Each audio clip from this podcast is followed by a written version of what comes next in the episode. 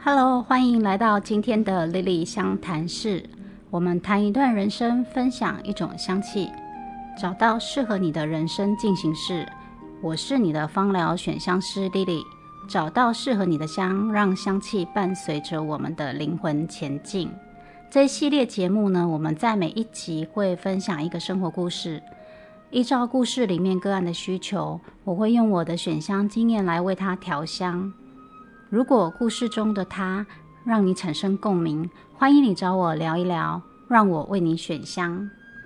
这一次要分享的这个个案呢，是一位职业妇女，她跟婆婆是同住在一起。那一开始的时候，她是因为自己的问题来找我咨询芳香疗法。那因为芳香疗法的使用改善了她本身的问题。有一次呢，她跟我询问的是，她的婆婆已经超过七十五岁。那常常跟她说她身体不舒服，那抱怨身体有许多的问题，感到非常的困扰。她也带她婆婆去医院做过不少的检查，除了有高血压的问题，固定要吃药以外，并没有特别的疾病，也没有其他需要医疗体系介入的部分。不过呢，因为她的婆婆时常对她抱怨，尤其是最常抱怨的就是晚上失眠睡不着的问题，这让她也感觉压力挺大的，所以想来询问有没有什么精油使用可以来协助她的婆婆。其实年长者可能会面临许多身体跟情绪上的问题，比如说他们可能容易感到疲劳、肌肉酸痛、关节僵硬、失眠。视力跟听力都下降，很多的问题，那真的是非常的多，包括在情绪方面，他们也可能感到孤独，还有感到焦虑、失落、恐惧等等的。所以家里有比较年长的长辈的人，也许你会发现，长辈常常跟你说他有很多的不舒服。那当然，我们首先要先去看医生做检查，才能够排除身体上的疾病是需要医疗体系介入的。我们的人体呢，始终会逐渐的老化，有一些身体的问题，其实因为老化造成，这个是无可避免的。但是我们还是希望尽量让不舒服的的状况缓解。呃，当然，在我们还年轻的时候，我们就必须要开始注意我们的养生。保健我们的身体，这样可以减少我们在年长之后的不舒服症状的产生程度或者是问题。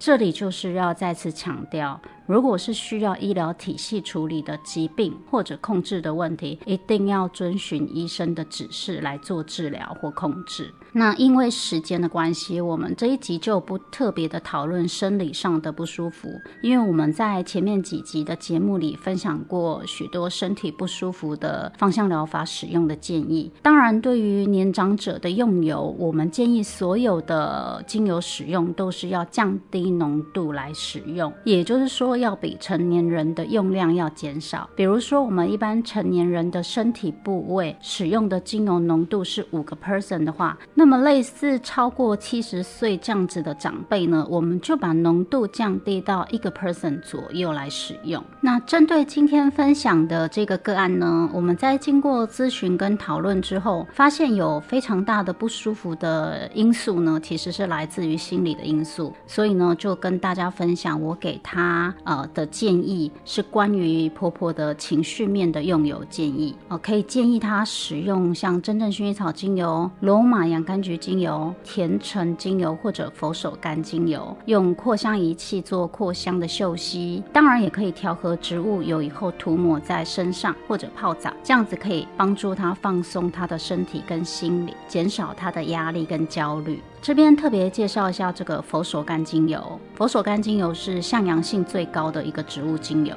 所谓的向阳性，就是说它可以让我们的心情变好的一个特性。要留意的是，使用这个精油呢，要避免阳光直接照射在涂抹的皮肤上啊，避免造成皮肤的反黑，是这个精油的特性。另外，关于失眠啊或者浅眠的问题啊，我们可以把这个真正薰衣草精油或者罗马洋甘菊精油，或者像依兰依兰精油滴在化妆棉上面，然后放入枕头套里面，也可以在房间里面用扩香仪做扩香。另外就是还可以使用像岩兰草精油来增加他们的安全感，可以把岩兰草精油调和植物油之后涂抹在身上。那岩兰草精油它是一个非常特别的精油，这个植物呢，它是一个抓地力很强的植物，所以它对于安全感的加强很有帮助。那它也是一个很接地气，还有保护能量场的精油。另外呢，就分享大家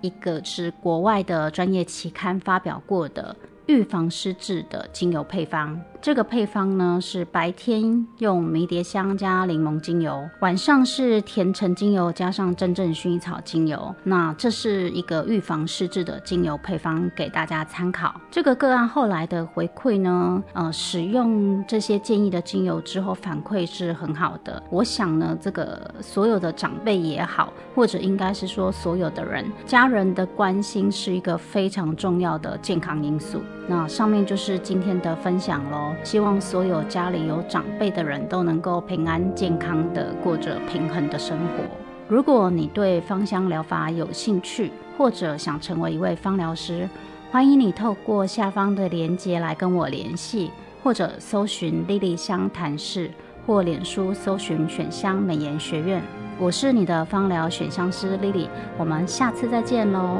拜拜。